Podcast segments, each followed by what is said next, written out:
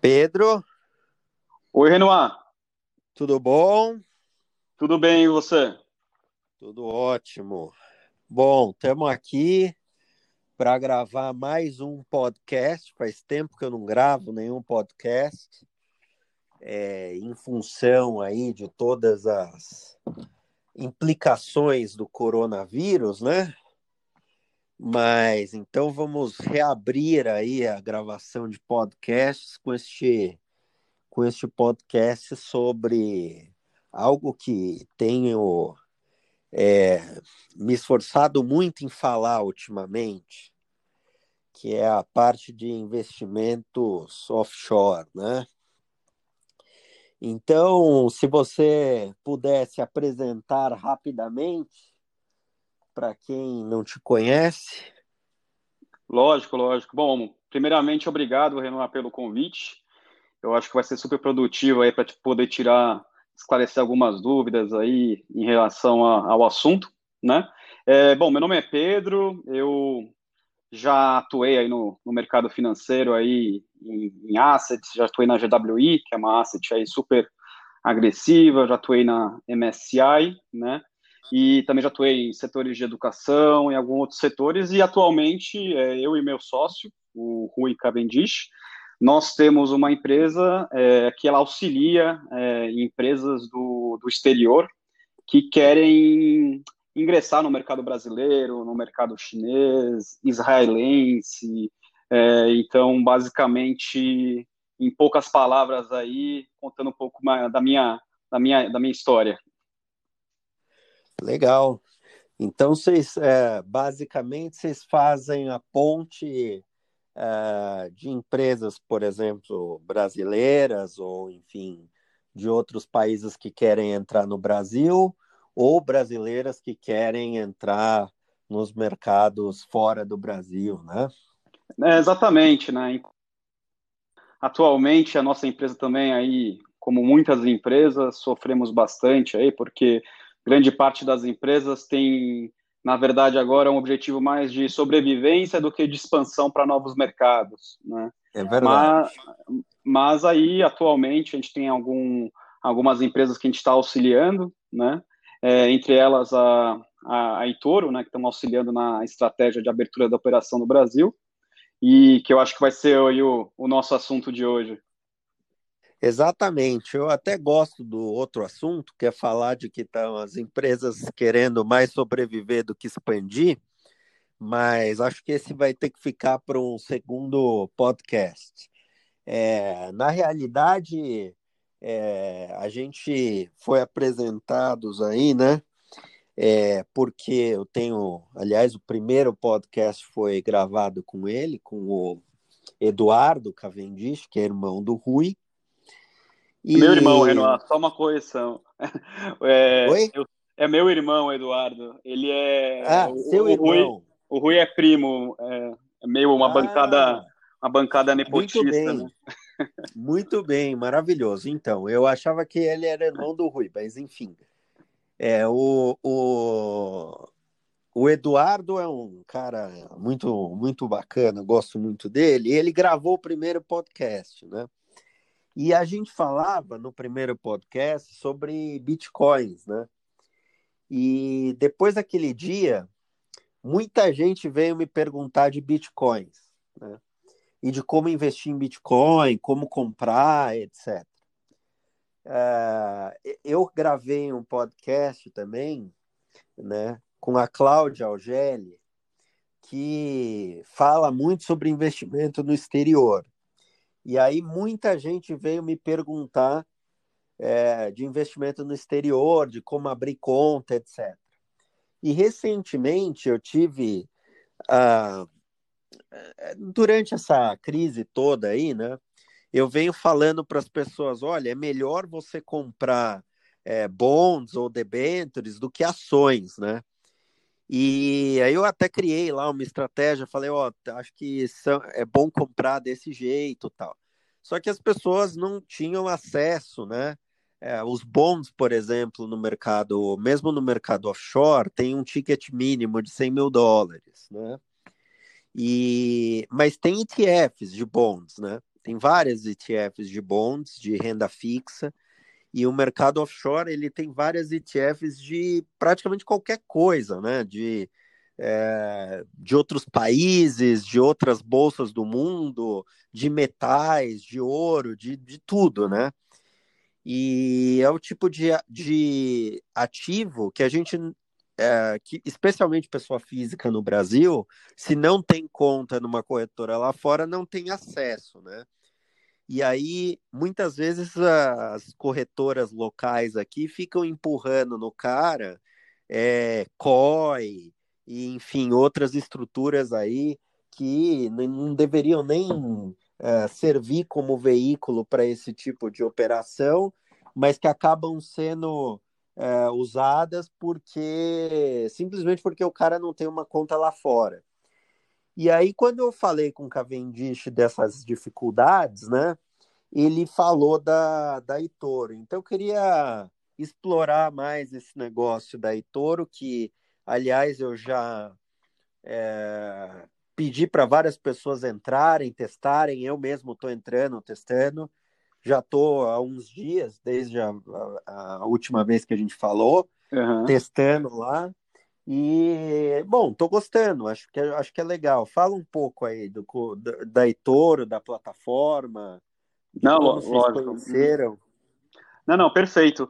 Bom, primeiro eu vou falar como a gente conheceu, tá? O meu sócio Rui Cavendish, ele, em algumas visitas, né, que a gente fez a, a Israel, né, é, junto com algumas outras empresas, é, ele acabou conhecendo o pessoal da, da Itoro, né? Aí foi uma conversa muito produtiva e eles tinham um desafio, né, de, de expansão global, inclusive Brasil, né?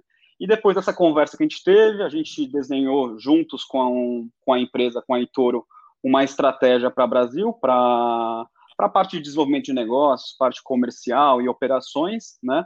E eles gostaram bastante, aí desde então a gente começou a, auxiliá-los aqui na expansão de mercado focado no Brasil. Né?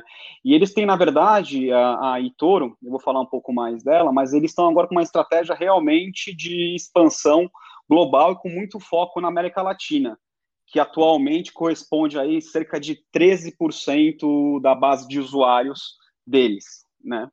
E, bom, já ah. falando um pouco mais aí é, sobre é, o que a Itoro faz, né? quem que é a Itoro, né? Bom, a Itoro é uma empresa israelense, né? É, bom, acho que como muitos sabem, Israel é um hub de tecnologia, inovação, aí são milhares de startups e empresas aí bastante inovadoras, né? é o país das Israel. startups, né? Não, exatamente. Tanto que agora no coronavírus, vira e mexe, a gente, a gente escuta falando que startup israelense é, estuda vacina, estuda remédio, eles realmente eles são muito avançados é, em relação à tecnologia e inovação, né? E é uma cultura muito forte de empreendedorismo e também de inovação. E bom, a Itor ela foi fundada em Tel Aviv, né? Que é o principal hub mesmo de inovação em Israel, né? Por, por três pessoas, né? Dois irmãos que é o Yoni Ásia e a Roni Ásia e o David Ring. Né? Foi fundado em 2007 e na época de 2007 o principal é, objetivo da, da Itoro era ser uma plataforma global de investimentos. Né? E, bom, o que, que seria uma plataforma global de investimento? Basicamente é um, um marketplace, né, ou um, um, portal, onde o investidor, né, o investidor ou na Europa ou nos Estados Unidos, ele teria acesso uh, ativos aí nas mais diferentes bolsas do mundo. Né? Depois eu vou entrar em um pouco mais de detalhes, quais ativos, né? E também vou responder as suas perguntas, tá, Renoir? É, tá bom. Então, essa foi a fundação da, da, da Itoro, né? Começou com uma plataforma global de investimentos, né?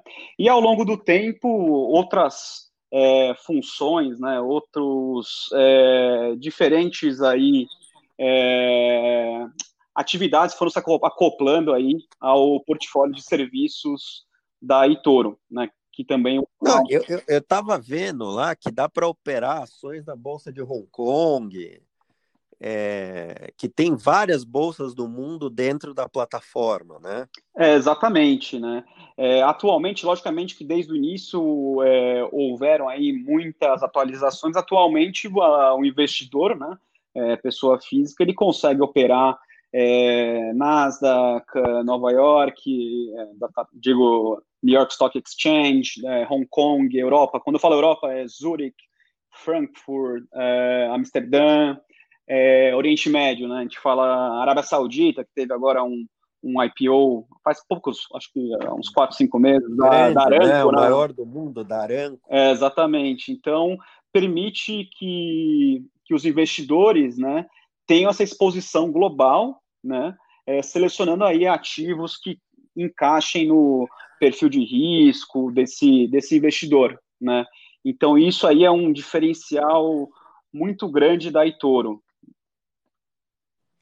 É, você sabe que é, em 2000, é, mais ou menos nessa época, né, em 2007, 2008, eu comecei a operar um mercado offshore é, e já na época, né, eu gostava muito do Interactive Brokers, né? E o motivo que eu sempre gostei deles é que era rápido, fácil, tinha muitos ativos dentro da plataforma, né? Eles tinham um, um API que funcionava muito bem, e, e, mas na época, né, eu não sei como está agora, porque faz muito tempo. Na época, é, você para você abrir uma conta, é, você tinha um mínimo de 10 mil dólares. Né? Como é que funciona o mínimo para o investidor abrir uma conta na Itoro, por exemplo? É, o depósito mínimo é de 200 dólares. Né? É, a gente, na verdade, aconselha aí a, partir de mil dólares, que eu acho que é um valor um pouco mais relevante, né, pensando numa carteira, mas a partir de 200 dólares é, você consegue é, iniciar né, a, os investimentos no exterior, na, na Itoro. Né? Tá, legal. E, digamos, eu também acho que, assim, você... O, o que eu insisto bastante, inclusive quem falou bastante sobre isso depois até tem um episódio aí, quem estiver escutando o podcast, quiser saber mais, tem um episódio com a Cláudia Algelli, que ela fala, né? O, o, o, o brasileiro tem uma exposição ao Brasil que é muito grande, né? E, e que não faz muito sentido, porque se você olhar, né, o Brasil é, sei lá, a nona economia do mundo, é, em número de ativos, né? É, sei lá, até outro dia, sei lá, Microsoft, o, o market cap de Microsoft era, sei lá, é, maior do que o market cap de todas as empresas listadas na Bolsa Brasileira, né? E com o dólar agora subindo do jeito que está subindo, é, deve estar tá pior ainda essa relação, né? Então tem empresas, é, algumas, algumas empresas no mundo que, cujo market cap é maior do que o market cap das empresas, de todas as empresas brasileiras somadas, né? Uh, listadas pelo menos, né? E, e o Brasil é um mercado que é grande, mas ao mesmo tempo tem uh, eventos né, de muita liquidez, né? Como aconteceu muito recentemente, né? Então eu tenho amigos que falam, pô, é, mesmo com dólar alto, tal, eu vou mandar dinheiro para fora e qualquer coisa eu compro o ETF de Brasil, que é o EWZ, né? É, e, e eu acho que faz sentido, porque a sua qualidade de vida vai melhorar muito, porque o Brasil, desde é, pelo menos desde 2010, né, que vem é, aos trancos e barrancos, né? Todo ano tem algum evento é, político desnecessário ou tem ah, alguma crise, alguma empresa quebra, alguma coisa grande acontece. E isso é normal em emerging markets, né? Normal. Mas o Brasil, talvez, até por ser um mercado grande, o impacto uh, que isso tem, e também porque a gente tem um certo home bias, né? É, o impacto que isso tem no nosso portfólio e no nosso humor e em tudo é muito grande, né? Não, exatamente. Eu acho que é, pensando no Brasil, né, infelizmente a gente é um país muito instável, né? as variáveis internas e externas impactam muito é, a nossa bolsa de valores, nossos ativos, né? E aí coadunando com, com você, eu entendo também que uma carteira completa aí exige, né, exige um pouco de exposição é, ao exterior, né, justamente para tentar se rediar aí de, de solavancos cambiais, né, de depreciação cambial, que, que é algo que ocorre de forma frequente aí nos últimos, nas últimas semanas, principalmente. Não, é, e o que eu sempre é, gostei de fazer e gosto de fazer, né, é tradar o ciclo econômico global, né? E quando você está olhando para o ciclo econômico global, tem países que vão performar melhor, tem países que vão performar pior, tem países que estão mais uh, avançados no ciclo, ou seja, já estão começando a entrar num período aí de recessão, alguma coisa assim. Tem países que estão saindo da recessão. É, então tem de tudo, né? Tem setores globais que vão performar melhor, tem, é, enfim, tem criptomoedas, tem ouro, tem platina, tem prata, enfim, tem commodities, né, que você pode acessar. E isso no Brasil, né, é muito restrito, porque o investidor local ele está muito uh, baseado nas coisas que são listadas na B3, né, na antiga BMF, etc., que são basicamente o quê? É, basicamente alguns futuros, né, de ouro, por exemplo, tem um futuro, é, tem alguns futuros, né, de algumas moedas, mas é muito líquido, então acaba que você dificilmente consegue operar. É, e basicamente ativos é, offshore tem alguns BDRs, né? Mas é muito restrito. Então tem o BDR de Tesla, tem o BDR de Disney, mas é, não tem o BDR de Dropbox ou de Spotify, né? Que são todas ações que, que são listadas e estão lá na plataforma, né? Exatamente, né? Não, por exemplo, agora é o caso da Zoom, né? Uma empresa que aí com a pandemia ganhou um valor de mercado bastante significativo, né? Ela está na plataforma da Itoro, né? Então, você entendendo aí a, um pouco aí a, o mercado, né? Como está se transformando, talvez numa tese de investimento numa empresa como o Zoom, né? Que é a empresa de é, plataforma, né? Para se conecte diferentes é, usuários para videocall, faria sentido, né? Então, também abre é, uma possibilidade de exposição a mercados que não estão é, listados é, que não, não existem, existem no Brasil. É. é. Exatamente. É. é.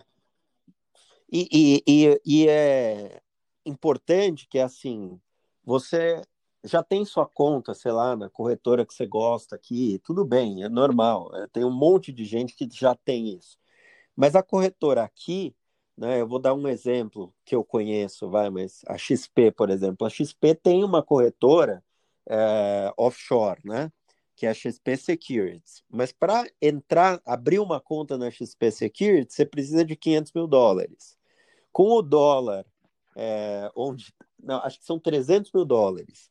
Com o dólar onde está, você precisa de um milhão e meio de reais só para abrir uma conta lá. E para muita gente, um milhão e meio de reais é todo o patrimônio. Então, quer dizer, o cara teria que colocar todo o patrimônio na XP Securities para abrir uma conta e começar a ter acesso a esses ativos que a gente está falando, né? E um dos grandes problemas é, que pessoalmente eu tenho, né? É, eu tenho lá minha conta no Interactive Brokers, então, sei lá, quando eu preciso ou quero ou opero alguma coisa lá. É, mas é, uma das grandes coisas, né, no meu close friends, na minha interação com as pessoas, é, em podcasts, etc., é que muitas vezes eu acabo falando de coisas que eu sei que é, é legal e que muita gente se interessa, mas que a pessoa não tem é, acesso àquele investimento, né? Então, por exemplo, outro dia estava falando do HYG. HYG é um ETF de uh, bonds, né? Uh, high yield, né? E a minha ideia nisso é que, assim, com todas essas ações do Fed, etc., né, apesar do Fed estar atuando principalmente investment grade, é, com os spreads de investment grade caindo né, em relação aos, aos, aos títulos americanos, isso ia forçar para baixo também os high yields. Né? E isso tem acontecido, mas praticamente ninguém da minha, assim, da, da minha convivência conseguiu fazer isso é, em função de não ter uma conta é, lá fora, uhum. né? É, a pessoa que coloca, sei lá, mil dólares, ela consegue operar qualquer ativo dentro da plataforma? É, existe um mercado, digamos, fracionário dentro dessa plataforma? Sim, sim, existe. Ela consegue comprar aí qualquer ativo, né? Não tem uma fração, é, uma fração né, não tem um lote definido, né?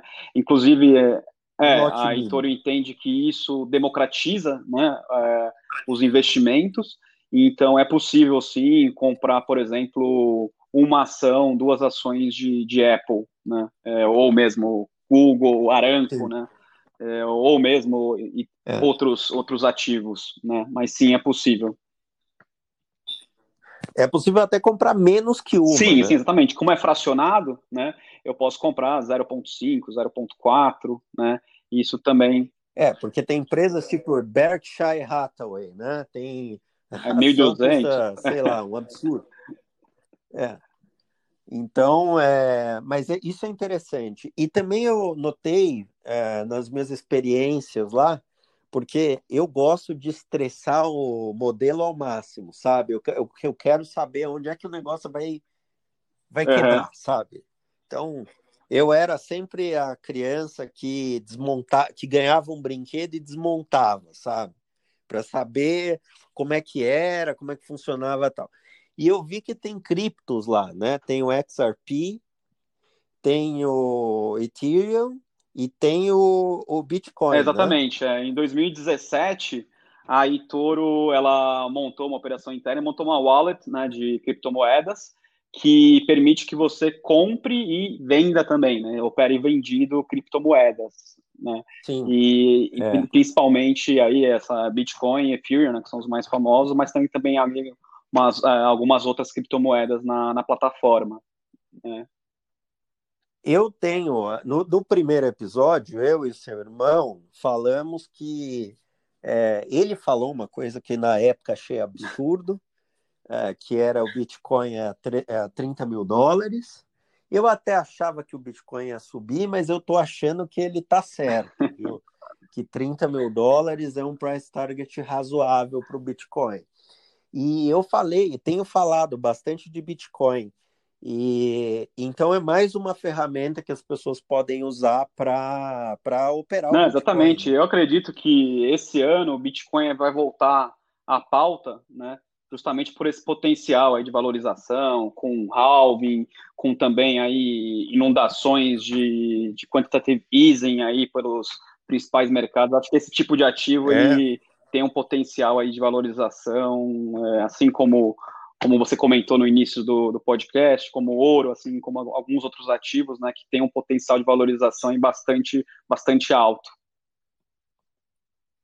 É, tem, tem um cara no Twitter que fala que tá, tem falado muito sobre os metais preciosos, que é o Tavi Costa. Quem não segue ele aí no Twitter, segue que vocês vão ver. Ele fala muito de metais preciosos e eu acho que Bitcoin tem é, um componente aí para ter uma valorização grande, muito em linha com os metais preciosos, tipo é, o ouro, o paládio, prata e, e outros, né?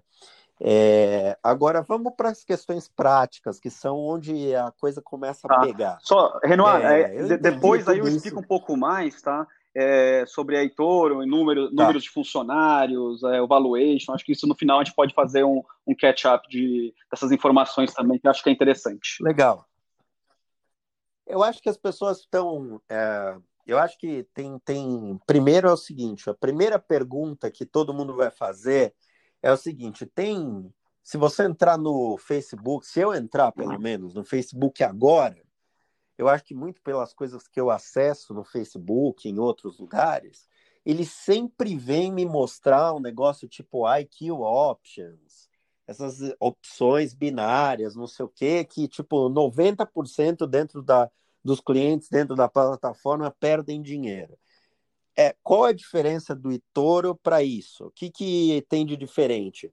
Eu entendi, uhum. corrija se eu estou errado, que é completamente diferente, porque essas, enfim, essas, esses serviços aí, uh, basicamente, eles estão tradando contra o usuário uh, e, na verdade, em ativos que são meio exóticos, né? Tipo, uh, pelo menos para o brasileiro médio, né? Ou para o investidor médio brasileiro que é, sei lá, forex, é, moedas, uhum. etc, né?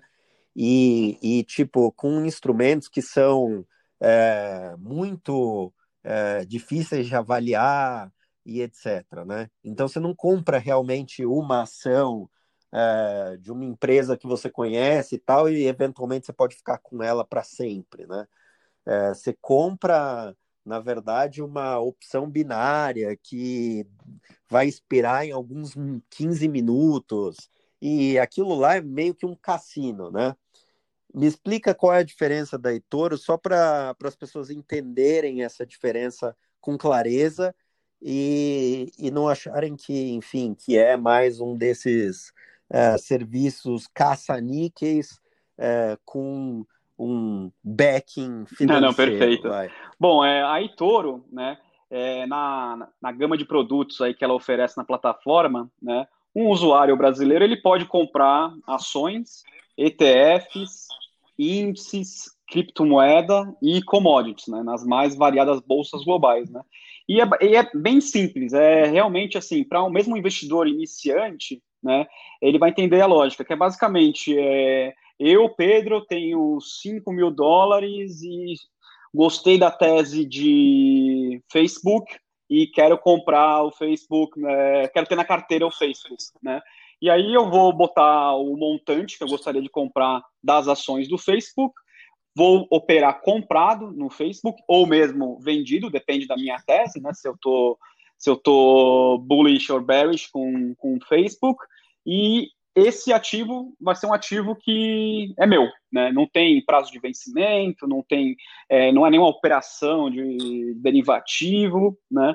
É bem simples assim, né? Isso é válido para ações, mas também ETFs, né, a parte de criptomoeda também, né? Então ele é realmente voltado, é uma plataforma voltada para um investidor instante, mas também um investidor mais avançado, que gostaria de fazer uma operação com um pouco mais de risco, com inclusive com alavancagem, com alavancagem né? Dependendo aí do, dos, dos, variados produtos, tem aí graus de alavancagem também diferentes, né? Então ele é um, uma plataforma que serve para esse usuário aí que está começando, que quer ter uma exposição no exterior, e também para o investidor aí já mais sofisticado, que quer fazer uma operação é, no exterior, aí, em diferentes mercados, é, com alavancagem, né? então ele, na verdade, vai de A a Z na, na parte aí de, dessa parcela de investidores que ele, que ele vai ser muito útil na plataforma. E, e, na verdade, o cara não é obrigado a operar alavancado. Ele opera alavancado se ele quiser, mas ele pode comprar sem alavancagem. exatamente. Também. Inclusive, é, no momento em que o usuário se cadastra na plataforma, ele aceita, né, é, ele se classifica como investidor qualificado, né, justamente para ele ter a opção de operar alavancado. Né, mas, mas também é, tem as opções né, sem alavancagem. Tem, a, na verdade, a função sem alavancagem. Né, se eu falar opção sem alavancagem, talvez confunda, mas tem a função sem alavancagem que ele compra à vista e segura a posição até o momento que ele queira é, ou vender. É, exatamente. Vender. E ele pode operar vendido também. Né? Ou zerar. É, ele quer zerar a posição dele. Legal. E agora as coisas mais difíceis que são as pessoas vão perguntar se eu tô querendo fazer isso daí, tá bom, o que, que eu faço? Qual é o primeiro passo? Como é que eu abro uma conta tal? O que, que eu tá, preciso tá, não, fazer? Ótima pergunta. Bom, é, é, super simples, tá? Se cadastrar no site da, da Itoro.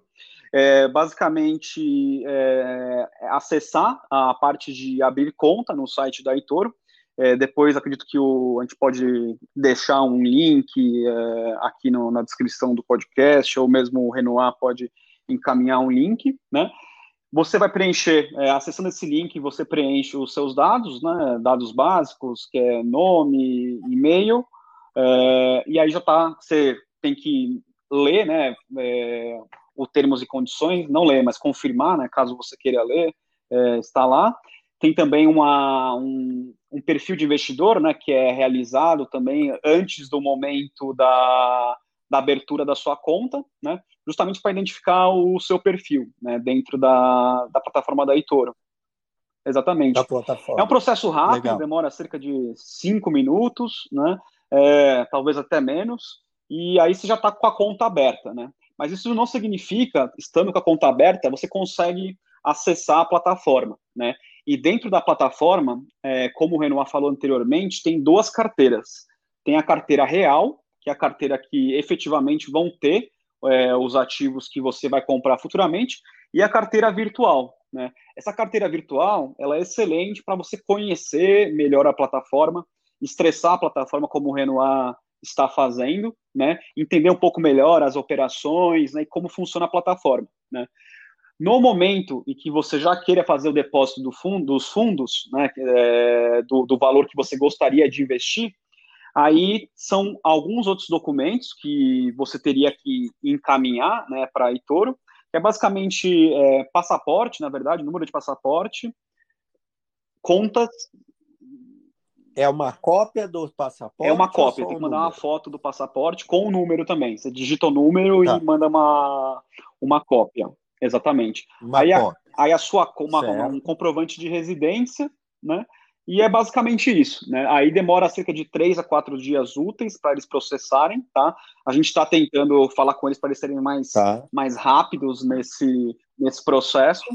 É, e isso é uma coisa, inclusive, que é, muita gente, eu, eu já compartilhei o link, uh, justamente para ter o feedback das pessoas que fossem usar, recomendei a todos usarem é, pelo menos o modo virtual para ver quais são os ativos que tem lá dentro, etc.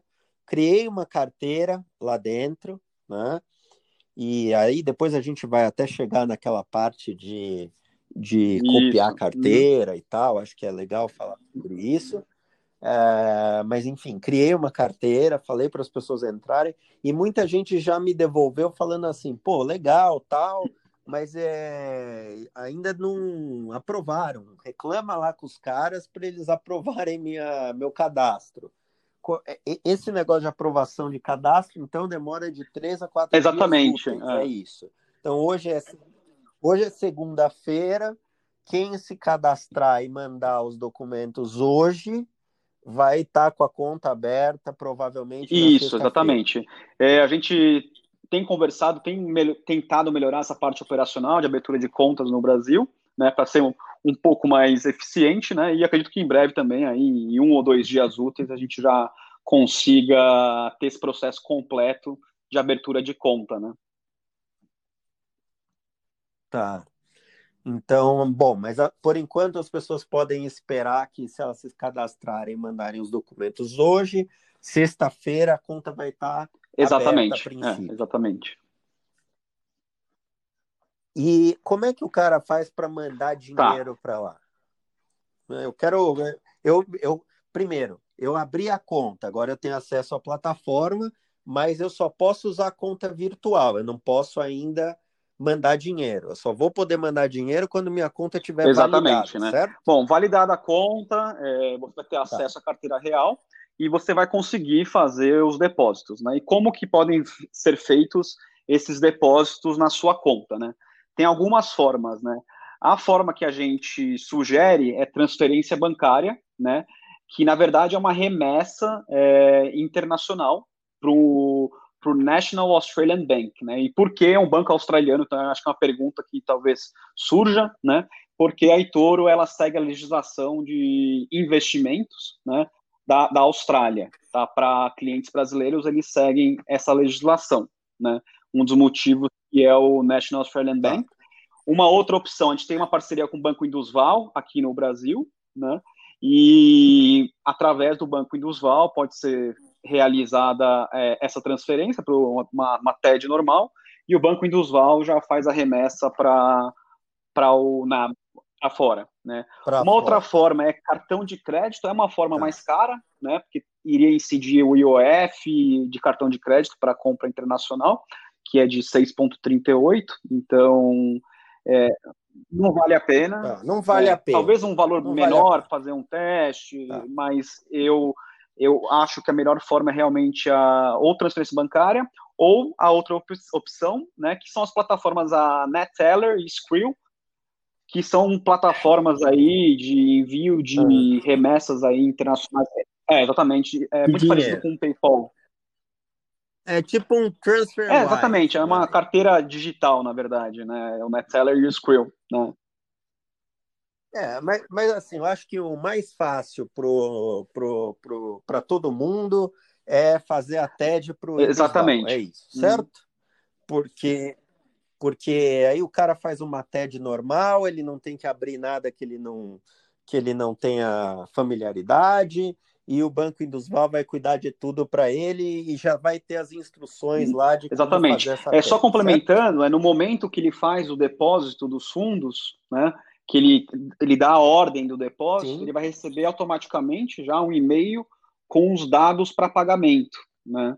Então, vai chegar no caso tá. da remessa internacional, é o SWIFT Code, é, os dados bancários, na verdade, do, do banco destino. Perfeito. E também vai ter essa essa opção lá é, para ele fazer via Exatamente. Ainda não exemplo. está na plataforma a opção do Indusval, é algo que a gente faz à parte, mas provavelmente em breve é, já vai estar a opção aparecendo Indusval, né?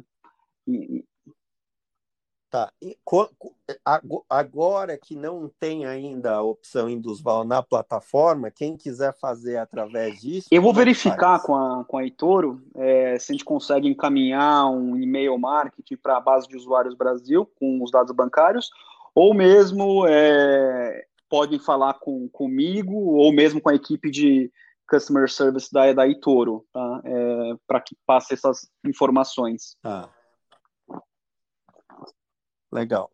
E a partir do momento que eu faço a transferência, quanto tempo eu devo esperar o dinheiro estar tá na minha conta? Cerca de, de dois a três dias vai estar tá na sua conta. É, todos, todos esses tá. prazos a gente está tentando então, também deixar tá... mais eficiente. É, né, mas cerca de Sim. mais ou menos isso, mas depende muito da forma de pagamento. Cartão de crédito é mais rápido, né? Transferência bancária aí demora um pouco mais. Sim. É, eu tenho sugerido para as pessoas que ainda não têm conta é, fora do Brasil ou similar, que abram uma conta no C6 ou no Banco BS2, é, que são dois bancos digitais, né? E os dois bancos têm a possibilidade de você abrir uma conta internacional digital. Então, é, com essa conta internacional digital, você pode com os dados do SWIFT, etc., mandar dinheiro uhum. para fora, né? Uh, tranquilamente, sem, nenhum, sem nenhuma dificuldade, é, do mesmo jeito que você faz uma TED, né? E eu imagino que desse jeito seja até um pouco mais rápido é, para o dinheiro chegar na sua conta real lá.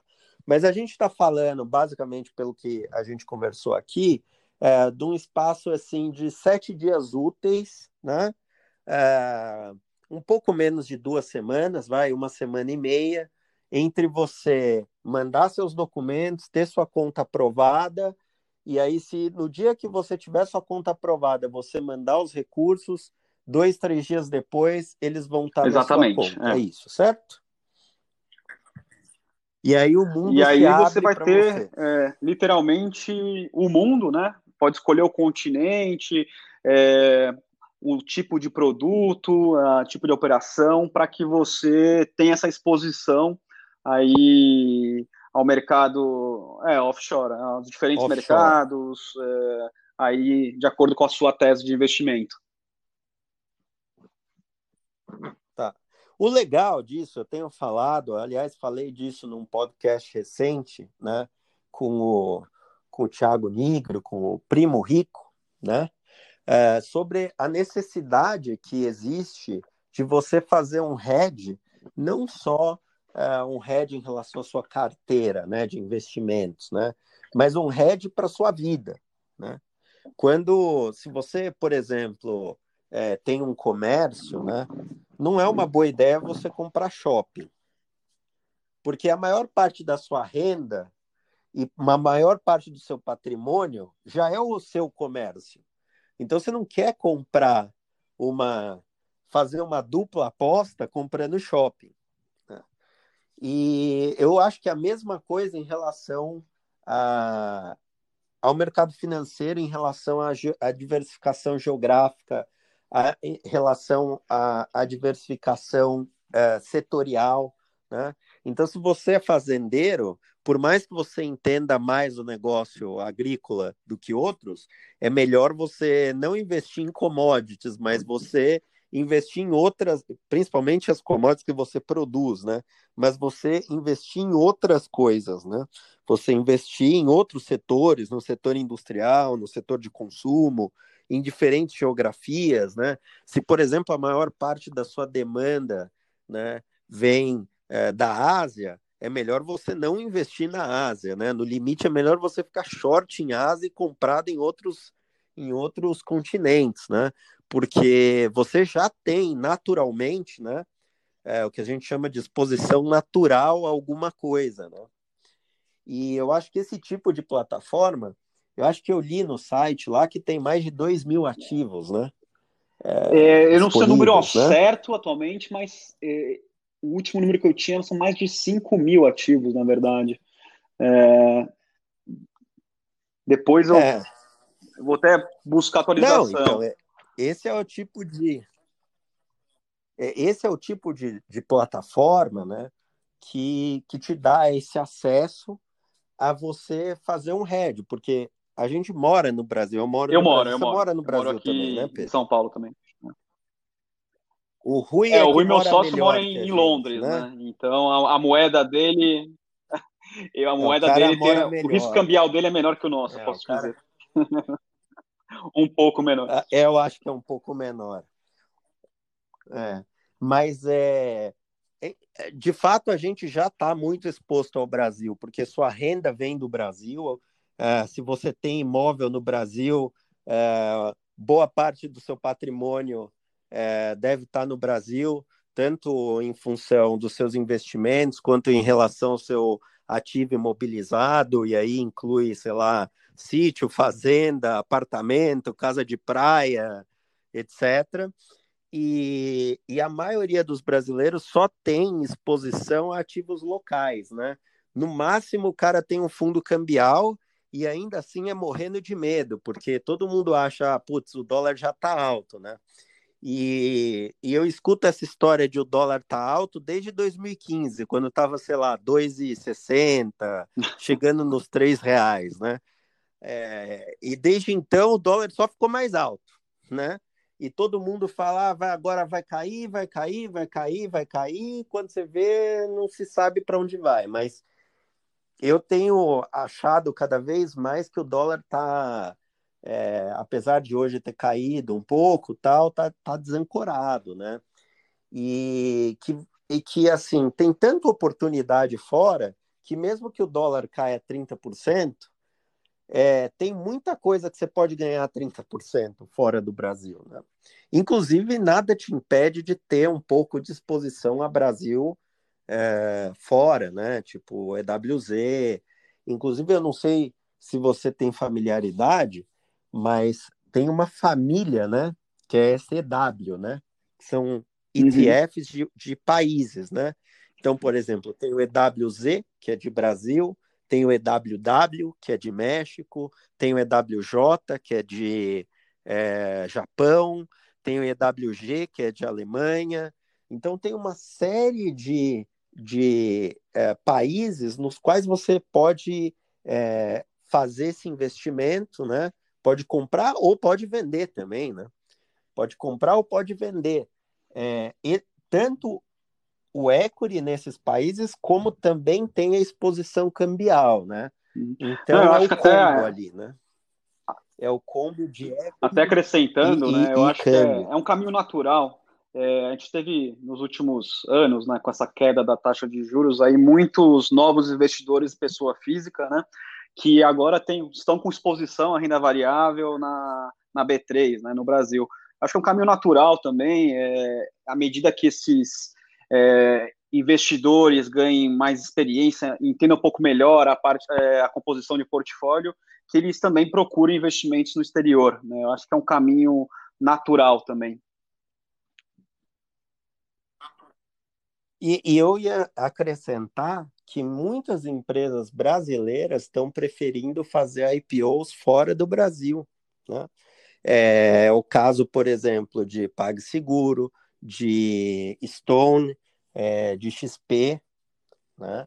Então tem uma série de empresas que, mesmo a empresa sendo brasileira, e você eventualmente conhecendo, querendo investir na empresa, é, você não consegue se você é um investidor é, pessoa física com conta só numa corretora Exatamente. brasileira. Aí né? você teria que investir através, por exemplo, da XP, foi através de fundo, né? Então fica uma, um pouco mais complexo para você fazer realizar esse investimento, né? E, e muito mais caro. Essa que é a verdade, porque e aí eu queria entrar num outro motivo do porquê eu acho que o futuro é, não só no Brasil, mas assim, é que o futuro fora do Brasil já chegou, né? Em termos de investimento e tal. Mas o que a gente tem visto, né, é, especialmente nos Estados Unidos e na Europa, é uma tendência das pessoas investirem em fundos passivos, né? É, então, por exemplo, em vez de você investir no, no fundo XPTO, que tem um gestor lá, tal, que usa uma estratégia discricionária, tal, você coloca o seu dinheiro num fundo passivo é, que replica determinados o retorno de determinados ativos, né? E, obviamente, por causa disso, você não paga 2,20, né? E, e, e, você consegue ter uma diversificação muito grande é, dentro desses, sei lá, 5 mil ativos que você citou. Então, é, tem uma tendência global, né? Para em vez de você investir em, em fundos ativos, você investir em ETFs, né? em, em, e ter exposição passiva, né, a, a, vários ativos, né? E com isso, se você fizer uma boa carteira, e nos Estados Unidos é fácil, porque você consegue diversificar, como você mesmo falou, por geografia, por setor, é, por moeda, enfim, pelo que você quiser, você acaba tendo retornos que é, são similares ao, ao, retorno do investidor é, ativo, só que às vezes até melhor porque você não teve é, o custo né, de, de é, Não, de exatamente, ainda mais agora que algumas taxas de performance de multimercado é atrelado a performance acima de CDI, que o CDI atualmente é, é um valor irrisório, né? Então, é, isso é uma das vantagens também que eu acredito. Legal. E agora me fala uma coisa que acho que agora é importante a gente falar disso, é as pessoas têm muito medo, e na verdade no Brasil já aconteceu, né? Uhum. É, de corretora quebrar, né? Ou plataforma, enfim, né? O Brasil teve uma até uhum. recente que foi a gradual, né? Que, que... E, e, e no Brasil, assim, tem muita corretorazinha pequena, né? que o cara abre e tal, não sei o quê, aí depois o Banco Central vai lá e, faz uma intervenção uhum. e liquida a corretora, né? É, como é que eu posso ter certeza, né, que a Itor é sólida, que meu dinheiro vai continuar lá? Inclusive no Brasil, muita gente atribui, né, é, o crescimento aí rápido da XP nos últimos anos, aí três, dois, três anos, a compra do, de uma participação né, é, é, da, da, na XP pelo Itaú, né? Porque algumas pessoas que tinham algum eventual medo passaram a não ter, porque o Itaú não ia deixar a XP quebrar, por exemplo. Embora a XP já fosse muito grande, dificilmente uhum. fosse quebrar de qualquer maneira. Mas me, me fala um pouco desse negócio de número de funcionários, de valuation, e, e do que, que garante que Uh, enfim, que esse negócio aí não vai quebrar e eu vou perder. Não, excelente pergunta e talvez a mais, mais importante, né? É, bom, falando um pouco mais, voltando agora para a eToro, né? A eToro ela possui no mundo 12 milhões de usuários, né? Então é aí, primeiro é um é, é uma base de clientes aí bastante grande, né? E tem um track record de 13 anos já, como eu comentei anteriormente, né? presente em mais de 140 países no, no mundo, cooperação local ou mesmo via parceiros, né? E atualmente eles têm 700 funcionários diretos, né? Que grande parte desse, dessa equipe se dedica à parte de, de TI mesmo, né? Melhorando a plataforma e a parte de segurança também, né? Então, bom, os israelenses eles são conhecidos, inclusive, aí como como é, mestres aí na arte de defesa, isso também é válido para para a parte de tecnologia, né? Eles têm um know-how muito grande na parte de segurança de informação, então isso é um know-how muito grande da Itoro. Além disso, a Itoro já levantou, né, em rodadas de investimento, cerca de 220 milhões de dólares, né, dando aí um valuation aí em torno de um bilhão de dólares. Né? Então é uma empresa que realmente já tem aí um, é, alguns fundos, né, alguns fundos grandes que, que investiram nela, né, o que traz também bastante solidez para a Itoro. Né. Tiveram, agora, por exemplo, eles estão na Série E já, que tiveram algumas, alguns fundos aí bastante relevantes aí no mercado de VC que investiram neles, né. Então, isso é contando um pouco da estrutura, né. Aí já já agora filtrando um pouco mais, né, é, para explicar é, qual, que, qual, qual que é o risco, se por acaso a Itoro quebrar, por mais que tenha toda essa estrutura, o que aconteceria com os meus investimentos, né? Cada cliente é, da Itoro tem sua conta segregada, né, no banco de depósito, né? No caso aqui que a gente falou no início do banco australiano, onde a remessa ou o recurso ele vai ser enviado, né? É, esse cliente brasileiro, né, usuário, teria uma conta segregada, né? ou seja, o capital dos clientes não se mescla com o capital do Itoro, né? Inclusive, em caso de quebra da empresa, toda a custódia é transferida ao cliente, né? No termos em condições, inclusive da da Itoro, está é, tá descrito isso, né? Então isso. Então quer dizer, na verdade a, a Itoro é uma corretora, né? E é uma corretora e tem por trás um banco custodiante, é, exatamente, exatamente, como é no Brasil. E, então, essa né? é, a, é toda aí a margem de segurança né, que, um, que o investidor teria, né, que, que poderia deixá-lo aí mais é, confortável é, no investimento na plataforma da Itoro. Legal. Não, isso é ótimo, porque é, a gente está falando de, de uma plataforma que te dá acesso a todo tipo de ativo, né? Que você pode abrir uma conta sem ter nenhum risco, porque na verdade você pode primeiro uh, usar aí sua conta virtual, né? Uh, para você ver se você se adapta à plataforma, enfim. É, de certa forma, tem uh, tem toda, de certa forma, não, tem toda a segurança igual a que você tem ao investir numa corretora no Brasil, porque tem um investidor, é, desculpa, tem um banco custodiante, né? Você tem como mandar dinheiro e receber dinheiro é, através né, dessas parce uhum. dessa parceria uhum. com o Indusval, enfim, né? É, ou com cartão de crédito, com qualquer outra forma que você decida. Tem um mínimo que é muito baixo, que hoje é, sei lá, mil reais. Então, a partir de mil reais, uma pessoa. É um pouco mais, né? Mas tudo bem. Vamos dizer que seja mil.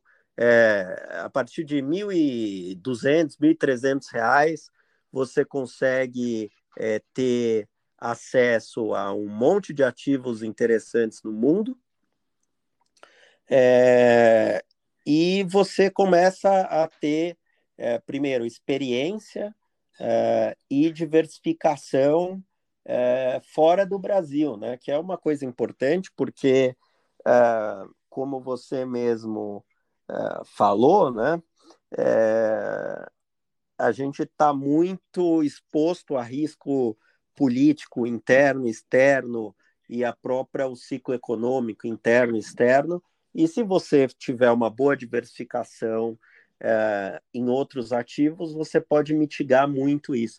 Inclusive, muita gente que está no meu Close Friends, né? Apesar de ultimamente a gente é, tá, tá apanhando um pouco aí, porque o mercado subiu muito rápido, né? E, a gente, e eu, pelo menos, não esperava isso, né? Muita gente, aliás, acho que a maior parte sabe que as estratégias que a gente implementou custaram é, é, muito menos, né? Do que se a gente tivesse ficado 100% comprado, como tem muita gente que está aí uh, até agora, né? E a bolsa saiu, sei lá, de 119 mil pontos para 60 muito rápido, né? E a gente conseguiu é, se defender muito bem disso e se defenderia ainda melhor se a gente tivesse é, essa exposição offshore naquela época, né? Então, acho que é bem interessante isso, é, e eu vejo essa plataforma como um caminho, especialmente para o pequeno investidor. Né? Você falou que vai de A a Z, é, mas o grande investidor, né, que, que já tem conta fora tal, talvez ele é, talvez ele não veja tantos benefícios como o investidor médio e pequeno que hoje sequer tem acesso. Não, exatamente. É, o intuito da Heitora é essa, né? democratizar né? o investimento aí é, em diferentes é, investimento estrangeiro, né? Democratizar não só no Brasil, mas em outros países também, né?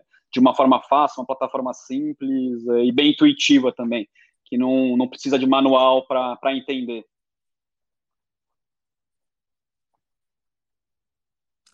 Legal. Bom, ótimo. Acho que foi um papo bacana. Eu vou eu vou deixar um link para as pessoas entrarem e se cadastrarem. É, eu recomendo a todos que pelo menos é, façam o teste é, com a carteira virtual, que é um teste que não custa absolutamente nada. O cadastro demora muito pouco tempo. As pessoas sabem que eu odeio fazer cadastros, Inclusive, teve uma empresa que eu, que eu investi e que eu nunca fiz o cadastro, porque eu fico com preguiça de fazer cadastro, entendeu? E eu nunca fiz o cadastro, e toda vez que eu, que eu usava, eu falava direto lá com, com, com as meninas que são donas e falava, ah, eu quero tal coisa, tal, elas, elas é, mandavam para minha casa, eu pagava por transferência bancária e nunca fiz o, o check-out, né? Aí, aí, mais recentemente, elas ficaram mais é, estritas com isso e agora eu vou ter que fazer o cadastro. Aí nunca mais comprei nada. Mas, é, então, o cadastro foi muito simples e Isso, demorou cinco Google, minutos. Inclusive, dá para fazer Facebook, com o Google, né? Não, não estou lembrado. Google, Google dá, mas Facebook não, não sei. Eu acho que o Facebook também. O Facebook Inclusive é o motivo, dá. né, Renoir, que nossa, e... acho que grande parte dos, então, dos seus seguidores, eles ainda têm Facebook é para realizar cadastro, né? cadastro rápido. Eu acho que sim, porque é um negócio que não serve para nada, realmente. E, bom, legal. É, vamos testar isso aí. É, eu acho que, assim, como a operação brasileira está incipiente, é, esse, esse áudio aqui vai primeiro para o pessoal do Close Friends. O pessoal do Close Friends sempre tem early access para tudo que eu gravo e faço, né? Então o pessoal vai receber isso aqui e eu quero o seu compromisso de que a equipe de vocês aí vai resolver os problemas. Não, não, sim, é, isso com certeza. Eu até só dois últimos é, recados, né? Que acho que a gente está finalizando. É, bom, acho que numa próxima conversa a gente pode falar um pouco mais da função também do da eToro de cop trading, né, que é basicamente você copiar a carteira de outros investidores, né? Acho que isso é uma outra função da plataforma também, mas a gente pode falar numa próxima conversa e deixar os meus contatos é, no LinkedIn, aí tendo alguma dúvida, eu eu vou receber, coletar esses feedbacks aí de todos vocês, né, que é são bastante importantes aí para que a operação inicie da melhor forma no Brasil, né? O meu LinkedIn é Pedro Cavendish Carvalho. Tá bom, legal. No Twitter não, no Twitter tá ainda no não. Twitter mas, também é, não? E, e, em breve eu vou, eu vou, vou entrar também. Mas é, de qualquer jeito, é, o, o Rui tá lá no, meu, no nosso grupo lá do Close Friends, eu coloquei ele inclusive como administrador. É, eu vou te mandar um link, acho que você já tem o link aí, mas eu sugiro você, você entrar lá também, é, no grupo do Close Friends. E aí eu vou pedir para o pessoal que, que tiver no Close Friends, que tiver algum problema ou alguma coisa, me procurar que eu vou direcionar direto para eles e a gente tentar resolver aí. Eu acho que é uma. Eu, eu sempre falo que eu quero que o mercado é, melhore, cresça e que as pessoas tenham acesso a, a coisas diferentes. Isso agrega é, para o mercado, para mim e para todo mundo que está envolvido, né? Então acho que a gente tem esse desafio é, como comunidade no mercado financeiro de, é, de é, me, aumentar né, a, a, quantidade de possibilidades que as pessoas têm é, para investir, para buscar retorno, para se redear e para construir uma vida financeira Não, exatamente. É, uhum. melhor. Então, Agradeço a oportunidade, fico feliz de a gente poder gravar com a sua disposição e espero que a gente possa evoluir é, na tropicalização aí juntos com essa parceria, é, com essa tropicalização para que é, cada vez mais a plataforma seja mais não, usada, não, exatamente. é por isso que é muito importante o feedback dos clientes brasileiros nesse momento, para a gente, como o Renoir falou, dar essa tropicalizada. Obrigado, Renoir. Grande abraço. É isso aí. Um Obrigado, cara. Um abraço.